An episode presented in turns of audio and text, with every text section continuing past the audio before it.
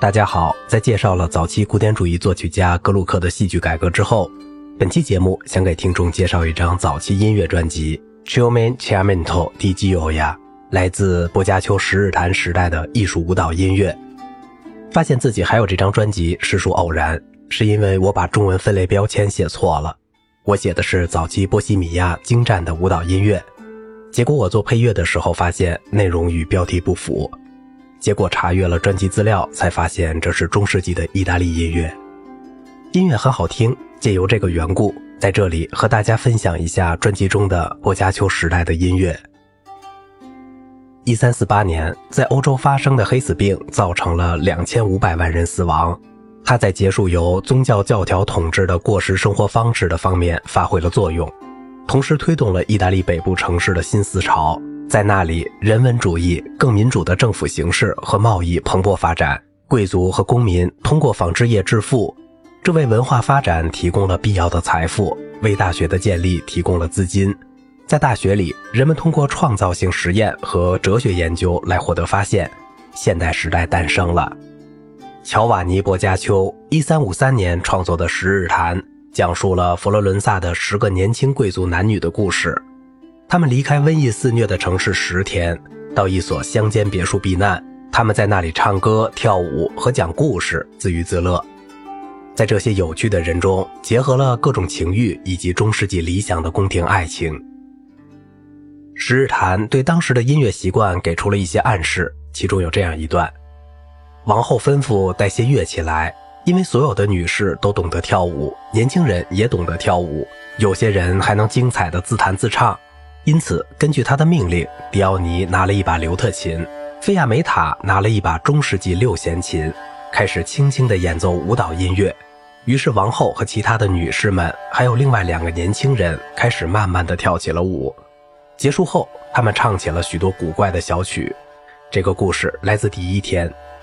在另一个地方，一位为爱而生病的女士得到了音乐的安慰。这个米努奇奥在那个时代是一个非常古怪和机灵的歌手和演奏者，国王很高兴地接见了他。他走到生病的女士身边，请人用亲切的话语安慰她，用随身携带的六弦提琴给她轻轻弹了一两曲，之后还给她唱了各种各样的歌。这个故事来自第十天。一方面，艺术音乐不再是对修道院手稿中证明上帝存在和赞美上帝的推测性解释，而是一种应用于日常生活的艺术。最早包含这种艺术舞蹈音乐的手稿之一来自意大利北部，在伦敦的大英图书馆被发现，手稿的编号是 M.S. 二九九八七。除了几首牧歌之外，手稿的末尾还有十五首单声部器乐作品。他们使用的语言和记谱法可以追溯到一三九零年，他们都是那个时期舞蹈音乐的特征形式。几个不同数量和形式的相互独立的部分，通常是即兴的，总是以相同的不完美的节奏和完美的节奏结束在重复之后。此外，舞蹈的具体名称前八段为伊斯坦皮塔，后四段为萨尔塔列舞，第十三段为特罗多，暗示了所涉及的步骤。跺脚、跳跃和小跑。然而，最后两首曲子提出了是否适合跳舞这一问题。Lamento di Tristano 和 La Man Feladina 的两首乐曲的气氛是庄严的，然后是快速的变化，即所谓的 Rota。快步的和塞尔塔列罗舞是最容易被识别的舞蹈音乐，它们的结构比伊斯坦皮塔舞更简单、更吸引人。最后，这些音乐提出了一些问题。首先，他们在长度上与其他的不同，对旋律线的长时间即兴改写和频繁的五度或四度的跳跃，非常适合当时源自阿拉伯文化的器乐演奏习俗，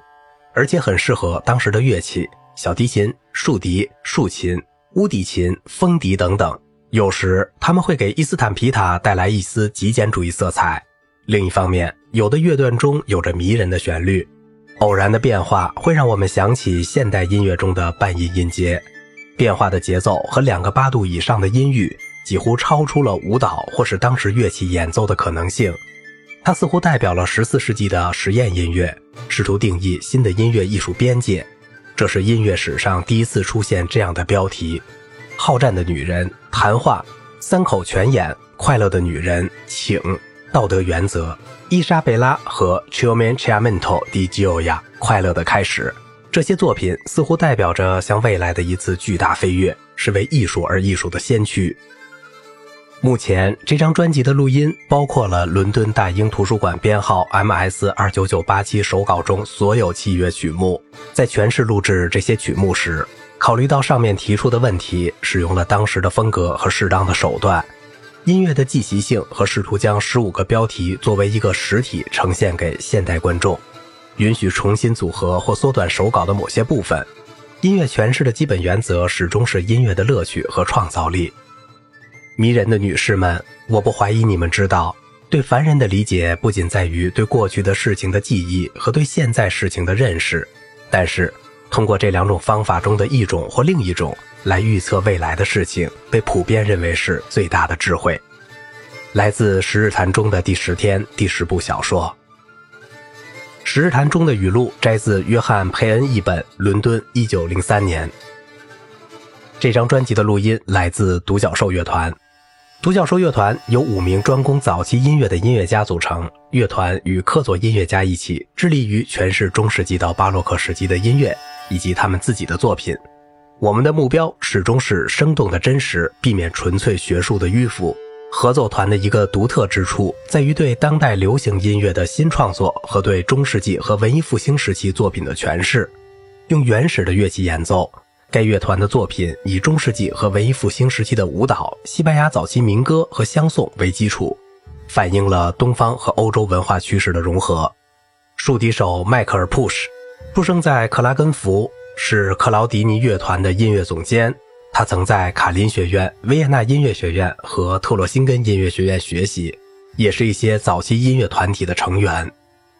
马尔科·安布罗西尼在乐团中演奏小提琴、曼陀林、库霍恩。这可能是一种管乐器，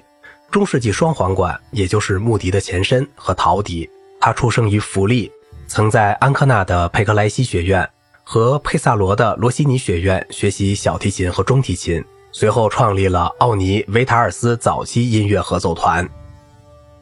演奏手摇风琴、竖琴、风笛和扬琴的里卡多·德尔菲诺出生于克雷福尔德，并在格特堡学习。他曾在瑞典担任戏剧音乐家。并拥有广泛的音乐会经验。托马斯·威莫演奏乌德琴、小提琴、萨兹琴。萨兹琴是土耳其最重要的民间弹拨乐器，和比尤埃拉琴。比尤埃拉琴是西班牙文艺复兴时期的第一种弹拨乐器。他出生于奥地利的怀霍芬，在维也纳学习中提琴和曼陀林，专门研究历史弹拨乐器。沃尔夫冈·雷瑟夫出生于纽基兴。在维也纳高等学校学习打击乐器，